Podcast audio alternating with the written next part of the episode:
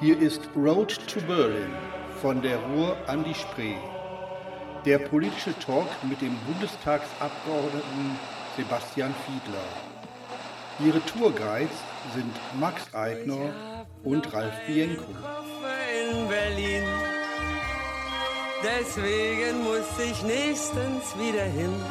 In einer Sonderausgabe präsentiert Road to Berlin aus dem Plenum des Deutschen Bundestags die erste Rede des Abgeordneten Sebastian Fiedler.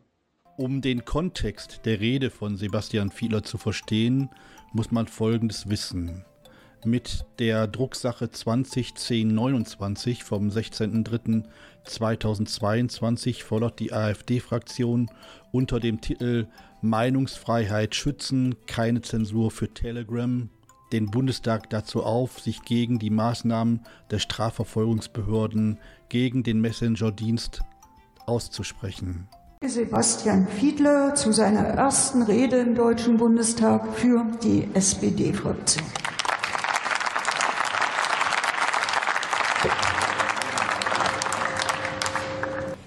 Sehr geehrte Frau Präsidentin, meine lieben Kolleginnen und Kollegen, sehr geehrte Damen und Herren! Wenn man weiter hinten in der Rednerliste ist, dann ist die Gefahr groß, dass alle demokratischen Parteien sich im Hause hier relativ einig sind und auf dieselben Zitate gestoßen sind, auf die ich in der Recherchierung vorher auch schon gestoßen bin. Deswegen lassen Sie mich zunächst mal sagen, dass ich den Antrag der AfD eigentlich ganz gut finde, weil er wie unter einem Brennglas sozusagen idealtypisch für die AfD und für deren Handeln ist. Und das macht ihn, glaube ich, so besonders gut. Und es gibt mir die Gelegenheit, sozusagen zu zwei Aspekten vielleicht einmal noch kurz zu ergänzen. Auf der einen Seite zu Telegram selbst und auf der anderen Seite zu meiner persönlichen Meinung zur AfD in diesem Zusammenhang und zur Bedeutung des Antrages. Was zu Telegram noch nicht erwähnt worden ist, und ich habe mir gestern und heute noch einmal die Mühe gemacht, es ist viel darüber geredet worden, dass es neben den unmittelbaren Kommunikationskanälen, also der Messenger-Funktion, natürlich Plattformfunktionen gibt, die unstreitig sind, die in vielen Passagen des Antrages schlicht ignoriert oder abgestritten werden. Es gibt auch Plattformen, die eine Marktplattform für illegale Inhalte sind. Sie finden also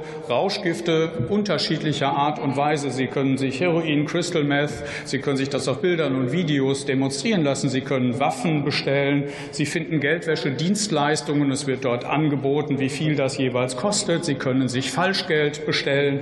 Also es gibt durchaus eine illegale Marktplattform dort, die über die anderen Fragen noch hinaus, das heißt über die Fragen Hass und Hetze, über Morddrohungen im Netz, die auch gegen viele von uns noch nach wie vor dort existent sein dürften, natürlich ein Problem sind. Und ehrlich gesagt, nur darum geht es hier, nur darum geht es bei den Bemühen der Innenministerin und des Justizministers. Und das natürlich auch richtig so in einem Rechtsstaat. Und es kann natürlich auch nur außer Zweifel stehen, dass natürlich dann, wenn man dann einen solchen Betreiber einer solchen Plattform gar nicht erreicht, dass man entsprechend Druck ausübt und dass so Worte wie Compliance bezogen auf diejenigen, die diese App bereitstellen, natürlich eine Rolle spielen und dass man sich davon an diejenigen richtet, um überhaupt Kontakte zu nehmen. Und ich finde es außerordentlich gut und begrüßenswert, dass es der Bundesregierung jetzt gelungen ist, überhaupt diese Schritte in die Wege zu leiten. Absatz. Jetzt können Sie fragen, was hat das alles mit Meinungsfreiheit zu tun? Nix, gar nichts. Für Meinungsfreiheit hat es nur deswegen etwas zu tun, weil es einen Erzählstrang der AfD bedient. Und ausgerechnet der AfD, ich bin neu im Deutschen Bundestag und habe das aus der Ferne und von den Monitoren bisher vergleichen können und habe jetzt hier jeden Tag erlebt, dass wirklich die AfD die Grenzen des Artikel 5 aber bis zum letzten Ende Tag für Tag auslotet in nahezu jeder einzelnen Rede, versucht immer wieder die Grenzen noch ein Stück weit zu verschieben und auszuloten. Also, dass ausgerechnet Sie sich über die Grenzen der Meinungsfreiheit hier beklagen, ist geradezu grotesk, muss ich Ihnen sagen.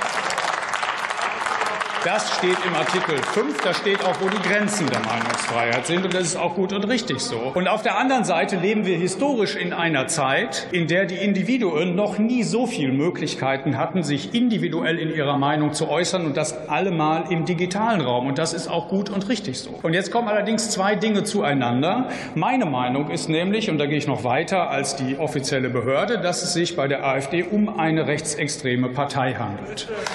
Und Genau dieser Umstand hat direkt damit zu tun, warum die Bundesinnenministerin richtigerweise sagt, dass der Rechtsextremismus die größte Gefahr für unseren demokratischen Rechtsstaat ist. Und da geht es nicht um die Zahlen alleine, die in irgendwelchen Statistiken stehen, bei denen sich die AfD hier und da in Art von äh, Cherry-Picking versucht, an einzelnen Zahlen zu bedienen. Nein, es geht darum, und das hat der Generalbundesanwalt auf einer Veranstaltung, die ich noch als Vorsitzender des Bundes deutscher Kriminalbeamter moderieren durfte, sehr treffend formuliert. Der Unterschied zu anderen Extremisten ist, dass die Gefahr hier aus dem Inneren des Staates droht.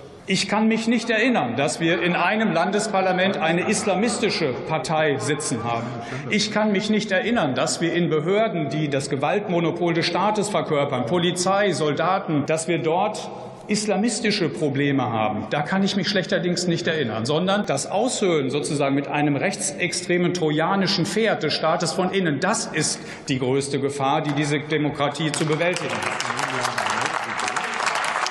Und das hat Norbert Lammert einmal ganz gut formuliert. Ich bin darauf gestoßen, er hat bei einer Veranstaltung ganz gut formuliert. Und er hat gesagt, die Demokratie und insbesondere eine gut funktionierende Demokratie ist gegen das Wahlverhalten der Bürgerinnen und Bürger nicht gefeit. Und ich ergänze, das ist auch gut so. Das Problem ist nur, wenn dieses Wahlverhalten durch manipulierte Informationen befeuert wird, in irgendwelchen Kanälen durch krude Erzählungen, Verschwörungsextremisten sich mit Rechtsextremisten paaren, dann entsteht daraus dieses sehr, sehr problematische Komplott, was der Demokratie wirklich gefährlich sein kann. Und deswegen der gute Rat an alle, die sich informieren wollen, tun Sie das bei professionellen Journalistinnen und Journalisten. Die haben das gelernt, die überprüfen den Wert einer Information.